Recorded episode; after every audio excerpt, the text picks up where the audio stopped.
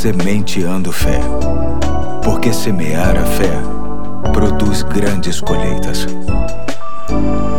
Aqui é o Pastor Eduardo, hoje é sexta-feira, dia 8 de janeiro de 2021. Estou com você em mais um episódio da série Nada Muda se Nada Muda e hoje quero ler o texto que se encontra no Salmo 37, de 3 a 5, que diz: Confie no Senhor e faça o bem, assim você habitará na terra e desfrutará a segurança. Deleite-se no Senhor e ele atenderá aos desejos do seu coração. Entregue o seu caminho ao Senhor, confie nele e ele agirá. Hoje quero tratar da nossa confiança em Deus. Confiar em Deus é a atitude mais acertada que o ser humano pode ter. Isto porque essa confiança nos dá segurança, alegria e força para enfrentar qualquer desafio que esteja à nossa frente. A nossa confiança em Deus não deve ser condicionada às circunstâncias, nem nas experiências ou emoções momentâneas deve ser baseada na palavra de Deus e firmada através da fé em Jesus Cristo. Sabemos que Deus é bom e fiel e nunca desampara e nem abandona aqueles que confiam nele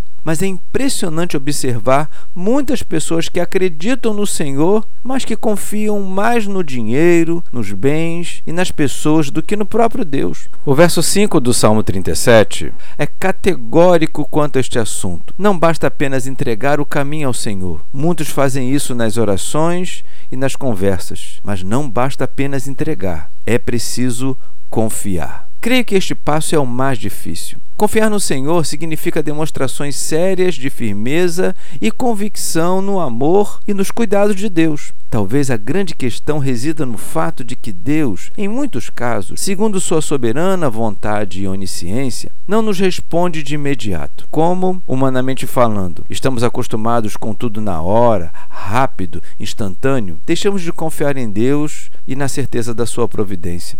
A semente de fé de hoje deseja fazer com que mudemos para melhor a intensidade da nossa confiança no Senhor. A fazer deste ano um tempo de serenidade, de autêntico descanso naquilo que Deus há de fazer em relação às nossas necessidades e anseios. Nada muda se nada muda. Ou seja, só haverá confiança em Deus se houver verdadeira confiança em Deus. Que façamos com inteireza de coração a mesma declaração do autor do Salmo 18 que diz: Eu te amo, ó Senhor, minha força. O Senhor é minha rocha, a minha fortaleza e o meu libertador. O meu Deus é o meu rochedo em quem eu confio. Ele é o meu escudo e o poder que me salva, a minha torre alta. Hoje fico por aqui e até amanhã, se Deus quiser.